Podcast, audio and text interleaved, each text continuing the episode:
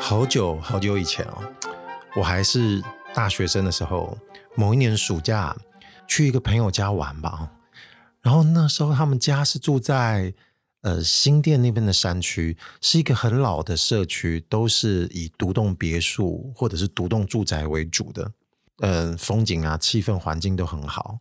然后去他们家玩的时候呢，就听到他提提到说，其实他们家前一阵子不久遭小偷。应该招完小偷之后，我们就觉得比较安全，没事嘛，因为警察也来过了。在他们家过夜的那一晚，我们还特地聊了这件事情。那你知道，年轻人就是有事没事就聊到很晚。我记得那天我们聊到两三点才睡觉吧。然后那时候他们家里没人，就只有我跟他。夏天大家也都睡得很浅眠。然后我们在卧室睡觉的时候，天气就很热嘛。我记得我好像早上起来五点多，天就差不多亮了，我还跑去上厕所，上完厕所回来就继续倒着睡。七点多没多久，我同学他自己就醒了，然后他就把我叫醒，我就说什么事？因为我以为可以睡得再晚一点，昨天那么晚睡，他说家里又遭小偷。我想说干，超扯的，而且我五点多还起来。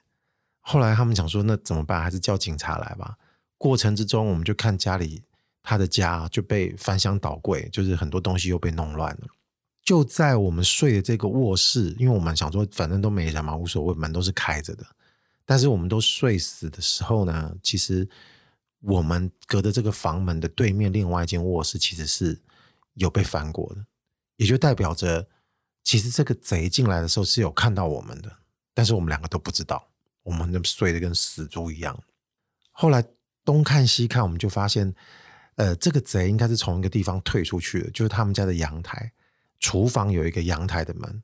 那由于我刚刚前面不是讲他们山区嘛，有坡度的，所以有些房子呢，他们家是在二楼，所以这个二楼其实从他的厨房出去的时候是会接到另外一个地方的一楼，所以我们合理的猜测，这个贼应该是从呃一楼的一个坡度差，然后从这个厨房入侵他们家，然后再开始行窃，但是。他离开的时候，我们就发现那个门口的地上还放了一把菜刀，应该是从他们家厨房拿的。我们合理推断，就是这个贼从二楼的厨房进来的时候呢，他顺手就拿了一个菜刀行窃。然后如果有发现呃，我们有人跟他对峙的话，可能就会有一些不好的事情发生。我们猜测是这样，他是用来吓阻跟防防身用的吧？哎。说贼防身有点怪，但是反正就是他拿着一个武器。事后我们就一直在想，如果我们三点多才睡着，灯才关掉，那他在外面看着也好歹要等到我们都睡死他才进来，那表示他也至少要等到一个多小时或者是两个小时，他才会进来吧？三点多睡，我五点多还爬起来去上厕所，这段时间非常的短，是不是有可能？我不知情的状况下，我跑去厕所上厕所的时候，其实那个贼还在他们家里面。我觉得这个可能性很高。后来我们就在聊说，干，那如果上厕所，然后走到一半要去尿尿的时候，就跟他狭路相逢，就遇到拿着菜刀的他，应该怎么办？我就想说，干，冲回房间报警。可是不好意思哦，我那个年代太年轻，就是那个时候还没有手机。所以，如果冲回房间锁起来，也没有办法求救。电话在客厅，他们在参戏。后来我就说，那不如这样子好了，我就假装我是一个 瞎子，看到他的时候，我还故意眼睛还直视前方，跟他眼神一会儿游离来，一会儿游离去的对望，然后还假装听到声音，就呼唤着我同学的名字，说：“哎，你醒啦！”这样，然后还在摸墙壁，这样。他说。看看能不能逃过一劫。我们后来就在那边冷笑为，所以那个贼说说干慢给，然后菜刀就砍下来，然后我还假装是盲人的状态下，还侧身闪过他的攻击，这样哎，这样来来来来回回去几次。好了，这个其实是玩笑话，只是说这个跟我今天可能本来要讲的一个事情有关，就是两个字：装傻。就什么情况下你会装傻嘛？我我会提到这件事情，就是真的，其实是从有一天突然想起了这个多年前的故事，因为其实想起来还蛮惊悚的。只是说，真正遇到这种险境的时候，装傻会不会有可能是一个可选择的途径之一？人生中总是会有很多装傻时刻，有时候是非自愿性的，有时候真的是自愿性装傻，就都有可能会有。我后来就问问我周遭的一些朋友。各种装傻的事情都有各种不同的前提。什么时候你会装傻？最常见的，或者是说记忆所及的，他们常常会告诉我说，最近的一次装傻是什么时候？有时候是小事，有时候是大事。朋友们回应有一个，我觉得还蛮好的。他他回答我说，他跟另一半不想做爱的时候，他会装作不知道避开。我就问说，你这个怎么避呀？他说：“因为他，我说你怎么知道他想要跟你做？应该这么讲。他就说他，他就感觉到他那个女朋友可能呃释放一些讯息。从那一刻时刻开始，因为我觉得恋人之间应该都是敏感的，他就开始假装没有读到他另一半释放的这个信息。晚上到床上的时候呢，他就故意说：‘哎，我拉肚子，我想去大便。’然后就搞得厕所很臭。后来可能就让这个兴致全无。”要不然就是提早说很累，然后他就直接先休息。然后另外一半呢，可能听到你说累，他也拍摄工说不来啦，我准备走，这样不行，就让这件事情慢慢的避掉这样子。我说哦，那这个确实是很经典的那种装傻类型。还有就是我觉得比较扯的，就是他在路上遇到一个以前不熟的小学同学，然后人家喊了他的名字，但是他他不想要跟他相认。他觉得事情会很麻烦，所以他就假装说你认错人了，坚持他认错人，就装傻。哦，我觉得这个这个就有点有有点有点硬，但是他真的坚持做下去了。另外还有类似像那种嗯人情压力上的装傻，嗯，有一个朋友说他前一阵子收到了一个红帖，但是因为他不想去包红包，因为对方其实好像已经很久没联络了吧，所以他觉得没愿意。他就也不想包去，所以他就假装漏接了 喜帖，好像没有没有没有假装不知道这件事情这样子。后来朋友们就在讨论说：“哎，那对方其实应该多多少少也知道跟你没很熟吧？他也是装傻，假装跟你很熟，就就就直接把帖子发过去，就看看你会不会笨到上钩这样。所以这是一种高来高去的类似情况。另外有一些可能是一个比较能够更理解的。”就是不知道大家还记不记得我在第五集的时候，因为提到半泽直树这个剧的时候，稍微聊到了我自己以前在成都工作的时候，在职场遇到人家准备弄我的情形。我觉得这也是很标准的，就是明明知道有人要开始弄你，但是时机还没成熟，所以你不能把这件事情跟对方摊牌。你可能跟其他有有可能对你有帮助，或者是有有同一阵线的人，才能知道说现在你处在什么情境，可以跟人家讲。要不然就是在某些时刻之前，其实你是不宜动作的。你要暂时先按兵不动。这段时间就是这个人对你的言行，你都只能假装不知道。其实他准备要给你冲敌这样子。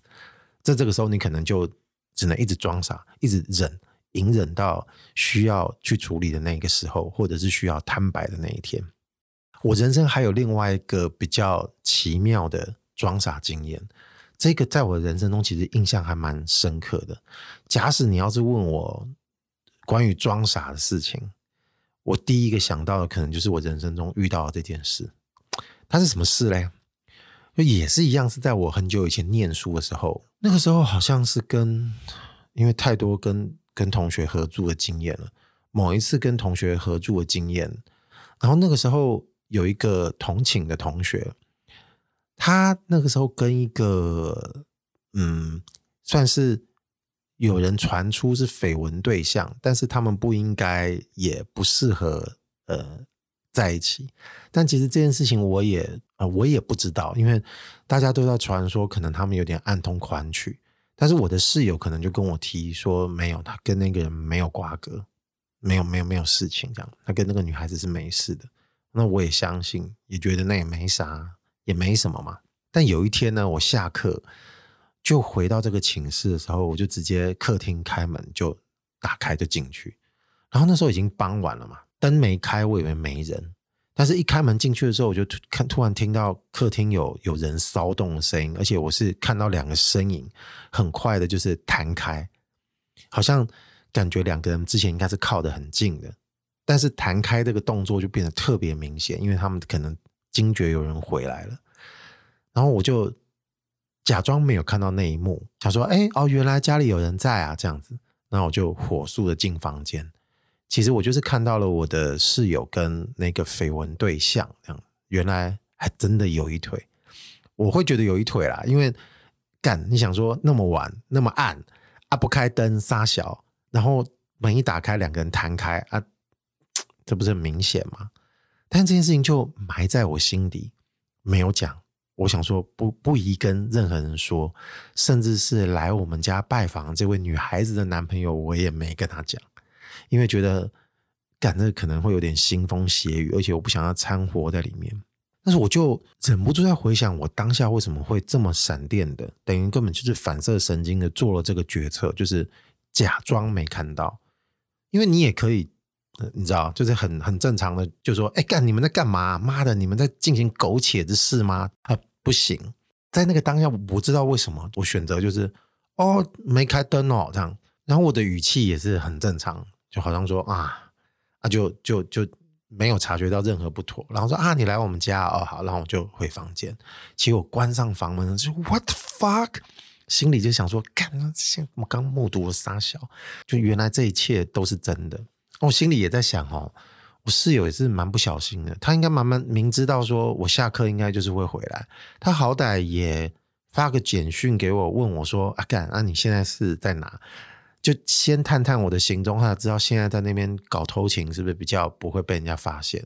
因为他本来就不想让我知道啊，之前已经对我说过谎了嘛。啊，我会觉得说谎就是因为我验证了这个偷情的行为，所以他知道他之前跟我说没什么这件事情，其实原来是假的。好了，我再回到我在想，为什么我第一个时间不会直接揭穿，我没有让事情变扛，是我们人与生俱来就有个本能，就是。就是觉得，如果这件事情嗅到一个麻烦，或者是可能是不好的事情的时候，我们第一时间的反应就是会选择不去面对它，就假装这件事情没发生。我们再看看之后怎么处理，就是一个天生避险的本能吗？但我不确定是不是这个答答案，但也有可能是，也有可能不是的。另外一种可能就是你可能不喜欢冲突，或者是你本能就觉得这件事情对方一定是尴尬的事情，因为。在那个瞬间，你知道这是一件呃不好的事，这件不好的事是跟你认识的人产生连接的，所以你还不如假装不知道。这种具体的例子，其实我们人生应该会看到很多其他的类似的事情，比方说家庭伦理方面的，小孩子看到爸妈跟不该是爸妈的对象。搅和的时候，他是不是也可能会夹到我们跟他讲？然后想说，到底要不要讲？不该不该讲？可能回去跟兄弟姐妹们想说，看我今天看到一个非常非常非常可怕的事情，到底应该怎么办？那无论如何，我觉得不管是这样子还是那样，我们都一定会有装傻这个行为。嗯、如果你今天是那种直接揭穿，那我不知道你的人生剧情会延展到哪个方向。我们在我们现在就先讲，你有可能会装傻这部分。我觉得装傻的动机无非就是我们刚刚说的，归纳下来，嗯，它就是一种可能为了避险嘛，避免麻烦，或者是给对方台阶下。我觉得我刚刚说我发现我同学在偷情的那件事情，可能他比较像是给对方台阶下的。啊，避险呢，就有点像是我说我招小偷，如果真的要装瞎子，这种 真的很瞎啊，就是瞎，这种威胁性的东西，它也是一种麻烦嘛。他为了避免麻烦，避险就还也有点像是，嗯，我刚刚提到我在职场知道别人准备要弄你了，那这段时间是不宜先揭露这件事情的，它也是属于避险的一种。但是无论如何，我觉得本质上哦，装傻都可以看作是一种说谎，就是他是必须，他是因为跟实情不符，因为你明明知道嘛，你要装不知道，要不然你当下说出来，其实才是符合诚实的行为嘛，这是我们一般能够理解的概念，对不对？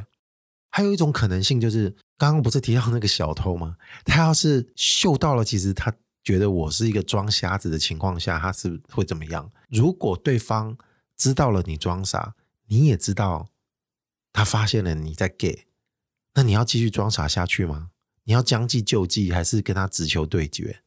就像是我们刚刚那时候在瞎聊说，哎，呃，他是贼，知道菜刀准备砍过来，你是假装 就是一个闪过的状态，然后还是一个瞎子，就是嘟嘟后，还是说你那时候就啊妈呀，就冲了，就跑了，就也有可能嘛，是不是都有可能？但是我觉得这种情况就是要看情况，因为你并不知道你的下一步会怎么样。装傻有时候就在于。你会先把所有的情况做一个缓冲，哎，我觉得“缓冲”这两个字其实比较好去理解。就好比我刚刚说，发现朋友偷情、发现同学偷情这件事情，其实他为了就是要先做一个缓冲，你再看看下一步要怎么去做。那至于下一步有可能局面会朝什么样的发展，不一定，你不确定，你也没有办法保证。但是至少你可以先做一个缓冲，在一个安全的环境或者安全的时刻，你再来思考。该怎么去做，对不对？所以就我们目前的理解，你会觉得这个装傻都是在某个层面上面，你觉得你是不想要戳破什么事情，或者是你不想刚刚说的不想进入某种状态，所以你会先假装装傻，代表你是一个不知情的人，别人呢以为你不知情，对方并不知道你知道了这件事情，那其实你已经晓得了，你也不打算让对方知道，你已经知道这件事情。基本上这是一个我们明白的装傻的结构。你会维持这件事情下去，无非只是刚刚说的，就是你为了避嫌，给对方台阶下，对吧？这是大概归纳的一个一个一个一个情景。我其实后来在想，装傻就只是在这个层次吗？至少我觉得以我而言不是。有时候其实你会想来点不一样的。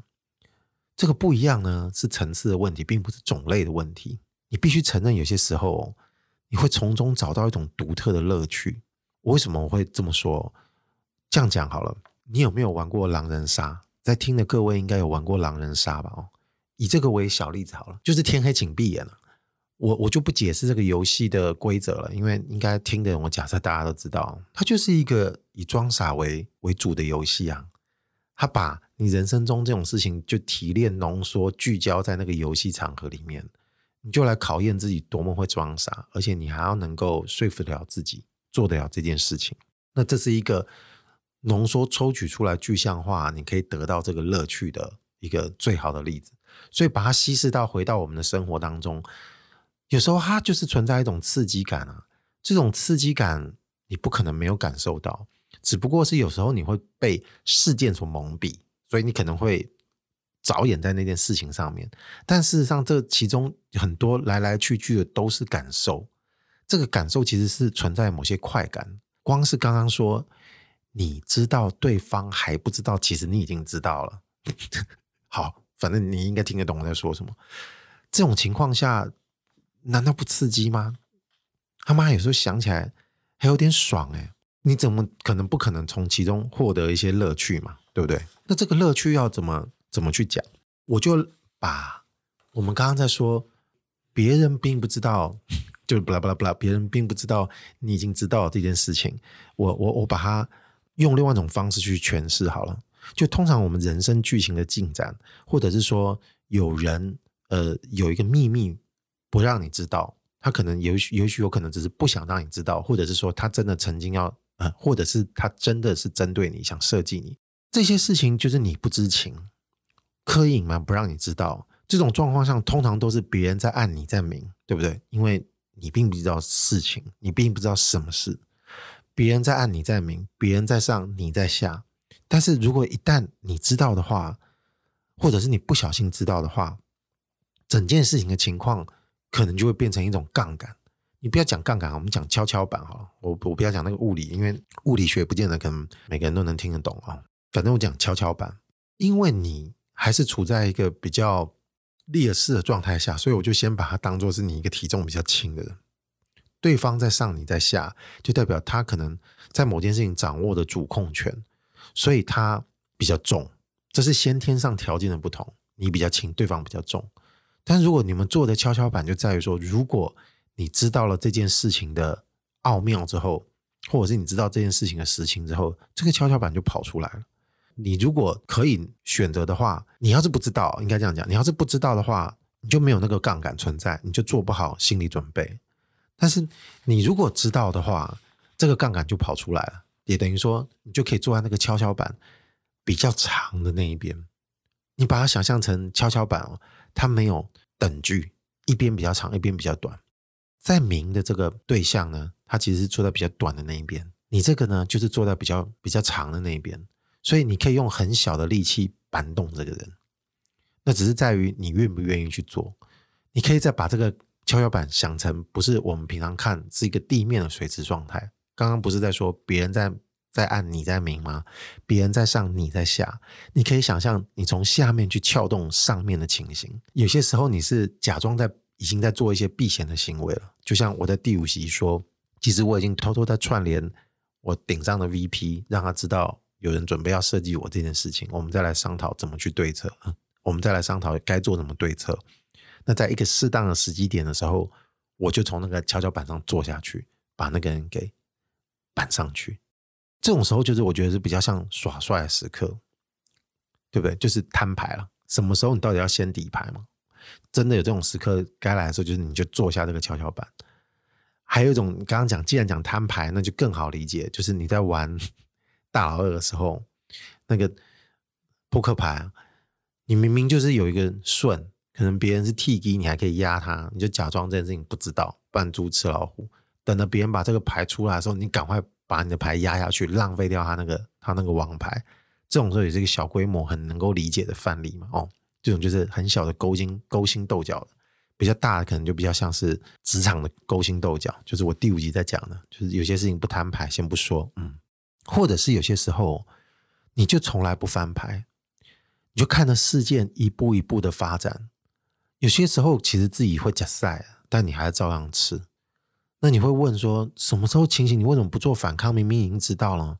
有些时候呢，是在于你知道这件事情，其实就算你做了努力也没用，或者是对于整个局面没有办法做改进，或者是对于你整个更大局来看，对你本身没有益处，所以有可能。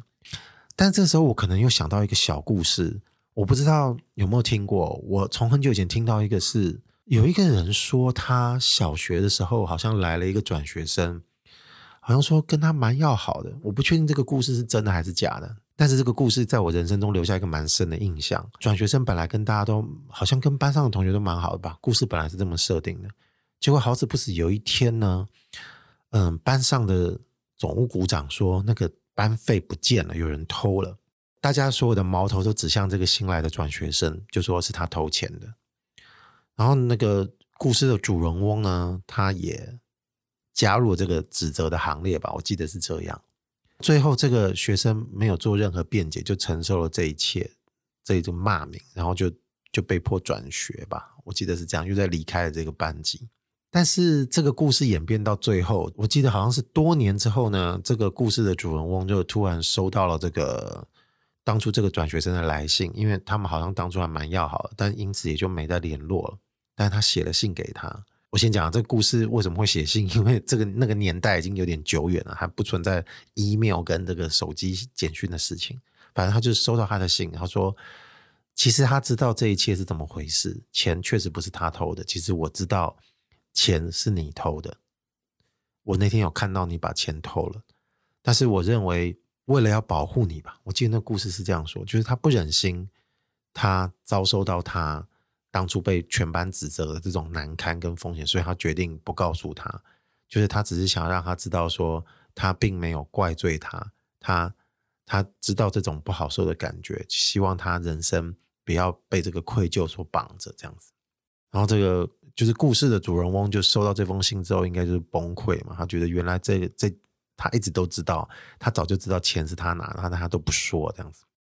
就以我刚刚说，你从来不翻牌的举例而言，就是其实这个人他其实人生是可以去选择的。他只要说他看到他拿钱，这件事情可能还可以再把事情导入到另外一个局面，但偏偏这个转学生不这么做嘛。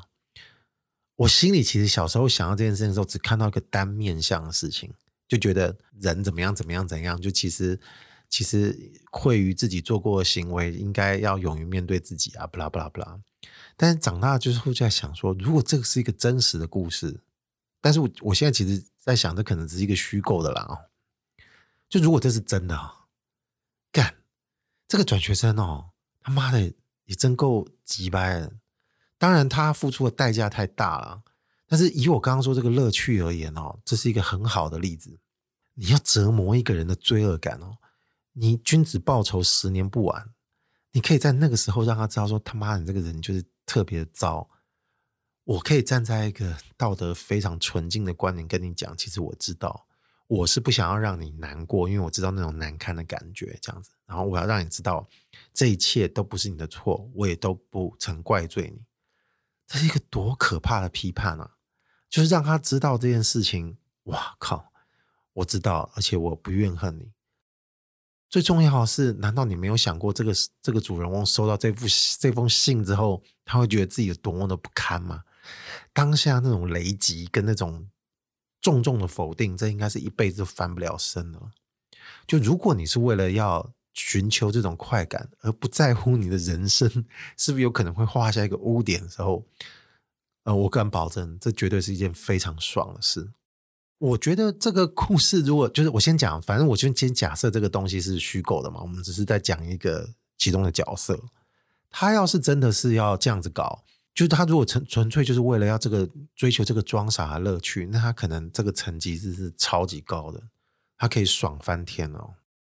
其实这个乐趣的事情我还没真正的讲完呢。刚刚说这种是纯纯粹是一种乐趣，你只是人生要有这种事件上，你才有可能会抓住一个突如其来的这种剧情嘛。你当然还得抉择是不是要赔上你自己的人生。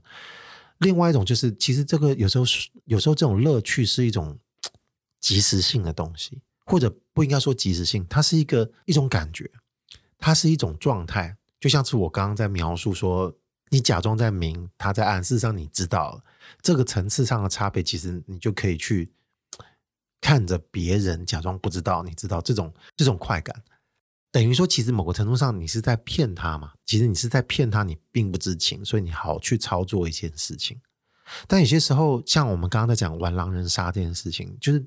其实大家眼睛都很利，或者是大家的感官在那个时刻都很敏锐，所以你很有可能骗不过别人。你你你说的谎可能逻辑是容易被拆穿的，因为我也知道这个在玩狼人杀的时候，真的心脏要够强。我自己有时候都会觉得骗不过别人，但是那时候你会体悟到一种很很妙的观点，就是你要怎么去骗过别人，除了你的故事逻辑要够好之外。最重要就是你透露出来的那个样子，你到底是属于哪种样子？你可以成功的让别人相信你呢？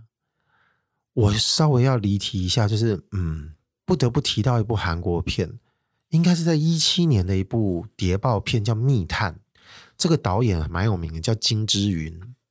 然后这主要的演员呢，也都是来头不小的。嗯，这个演员里面有宋康昊这个影帝哦，国民影帝，孔刘大家知道这个很有名的偶像嘛，演过很多很厉害的 偶像剧跟电影，还有李秉宪这个大咖在客串。这故事的背景我稍微要讲一下哦，一九二零年代的时候，就是应该还不能叫韩国，应该叫朝鲜的时候，它是被日本统治的。这个我们可能多多少少可以有点去同理这个状况。这个官派的。那个时候当然是有日本的，就像我们那时候有讲，我们可能有总督府，你知道，就总督府的概念。故事里面的角色大概是什么样的位置呢？宋康昊其实他在剧里面的名字叫李正策，这个艺名有很多，可能你看的不同的字幕组翻译的时候，可能会叫他李真初、李真在，反正我在这里面选一种名字叫李正彻好了哦。他其实是替日本效劳的一个日本警卫队的一个韩国人。应该叫朝鲜人了，对不起。这个时候可能大家就觉得他是汉奸嘛，当然也会有抗日的团体啊。在剧里面，这个抗日团体叫义烈团，呃，孔刘是义烈团里面一个中间分子，然后这个首脑就是李秉宪，但是他神龙见首不是不见尾，就是偶尔才出现，所以他在这部电影里面算是一个客串的角色。那谍报片你可以在想啊，就是大家就高来高去的嘛，可能有一些密谋啊，或者是暗杀，或者是。一些爆炸案这样子，然后他可能要进行一些案件的时候，大家就互相在窃取对方的信息。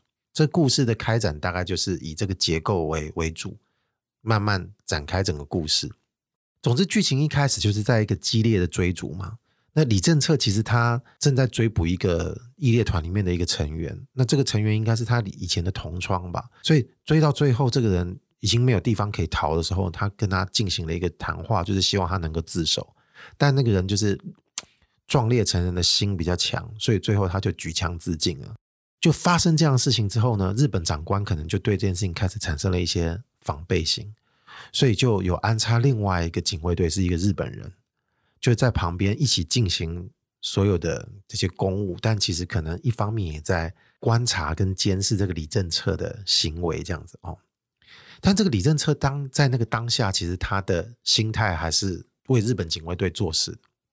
反正他已经是在这个身份，在这个位置上，他当初在人生也做了这个决定。但是故事接嗯接连下去之后，就这个一列团里面这个孔刘的角色，就刚好有一个意外的机会，就跟他们跟李正策，就是跟宋康昊这个角色产生了一些缘分嘛，哦，就就交互就对了。他们就逐步接近彼此，为了窃取更多。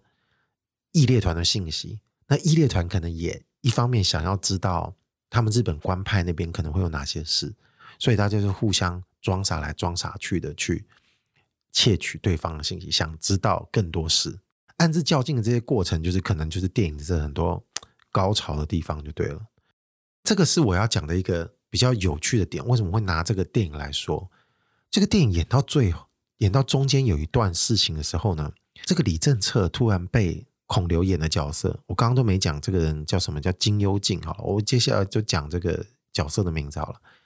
这个人叫金幽静，就是义烈团其中一个中间分子，他伪装成一个古董商嘛，哦，反正前面我刚刚不是说了，他跟这个李正策可能两个人有过一些交互，他们就一边在观察这个李政策的的人到底是属于怎么样的一个质地哦。虽然他其实已经是一个，你知道他在。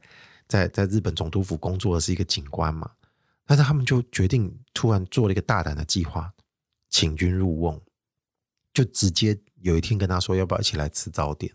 一到一个吃早点的一个秘密的地方之后，就发现这个李秉宪客串的这个 义烈团的团长哦，就是首脑就直接出现，他就吓一跳，就竟然这个人直接就跟他面对面了，所以他的意思就跟他讲说，我不怕让你知道，是因为。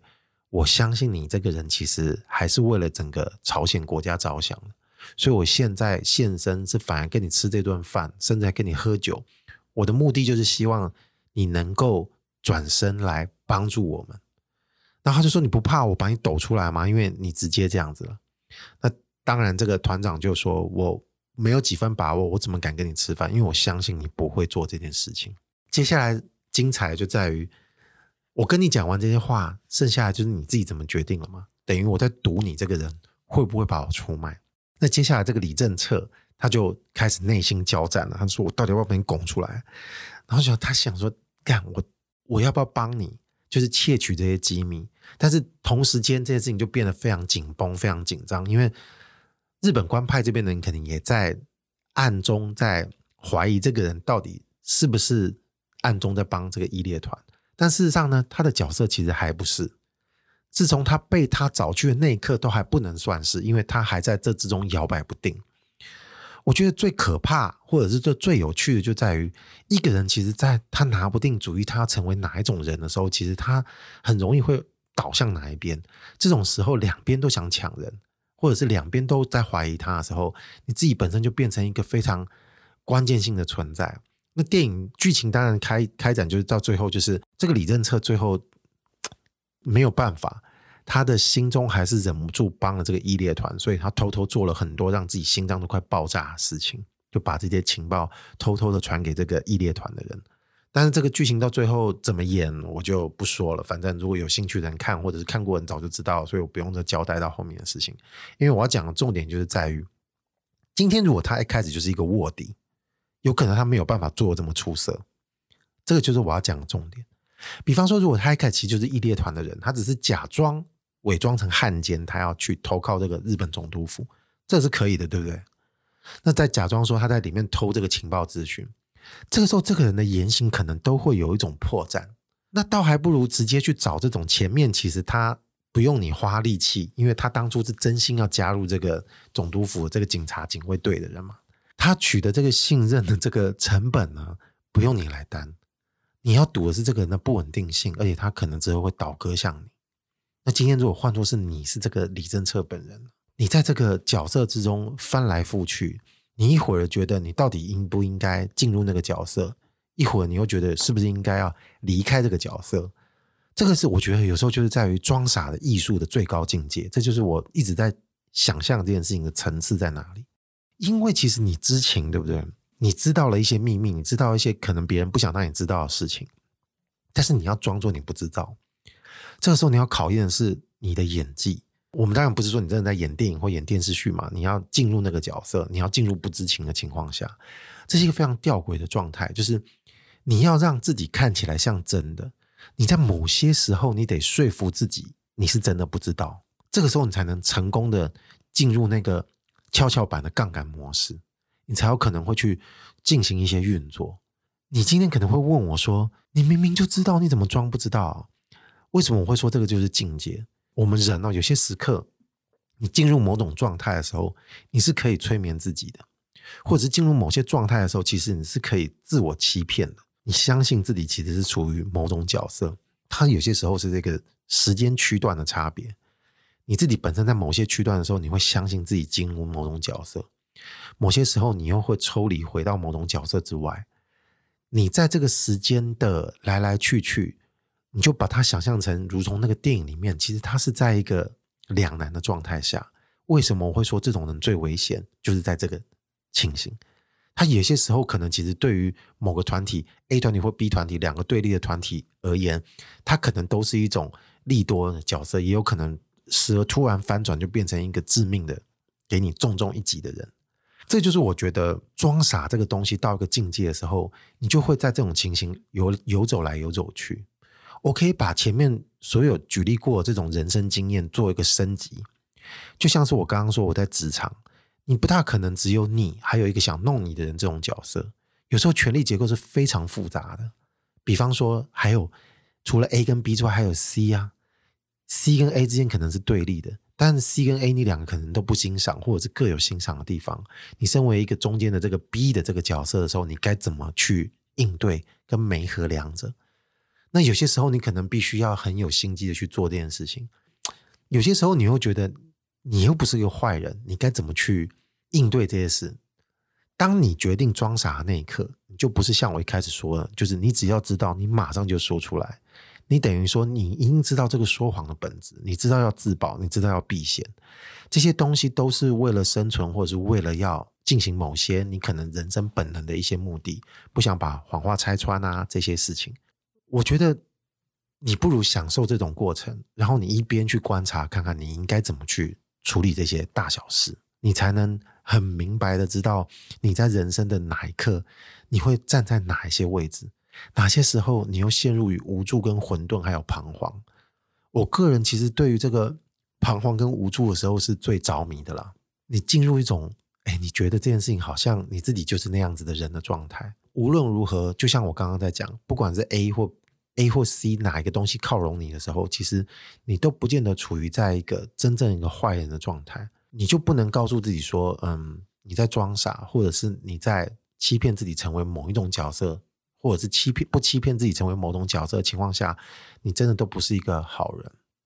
嗯，另外一种更好的解释就在于说，感情上的渣男渣女，你在感情这种直接比较纯粹的状态下，你当然最好不要做这件事情。但是你只要把这个东东西这个概念抽离到其他的人生场景上的时候，嗯，你就会比较容易理解这个道理，因为它可以把人整死嘛。但你不见得要把人整死，而是在于这之中的一些艺术，你如何拿捏的当，我觉得它就会变成一个非常好玩的事。这个 podcast 讲到目前为止哦，我都在想，其实这不是一个 很结论性的东西，他是这种感受。来来去去，游移来游移去，或者是弹跳来弹跳去，他就是一个没有办法被解开的一个很有趣的暧昧的谜。有缘分听到我在讲这个故事的人，他是不是他也有可能可以进行其他？嗯，他遇到类似的情况的时候，是不是可以拿这个来当参考？是吧？不妨你可以想一想，你自己是不是一个容易入戏的人？你要容易入戏的话，这说不定可以好好玩一下。那今天应该就差不多到这边结束了。网络上的芳龄，我是阿贵，拜。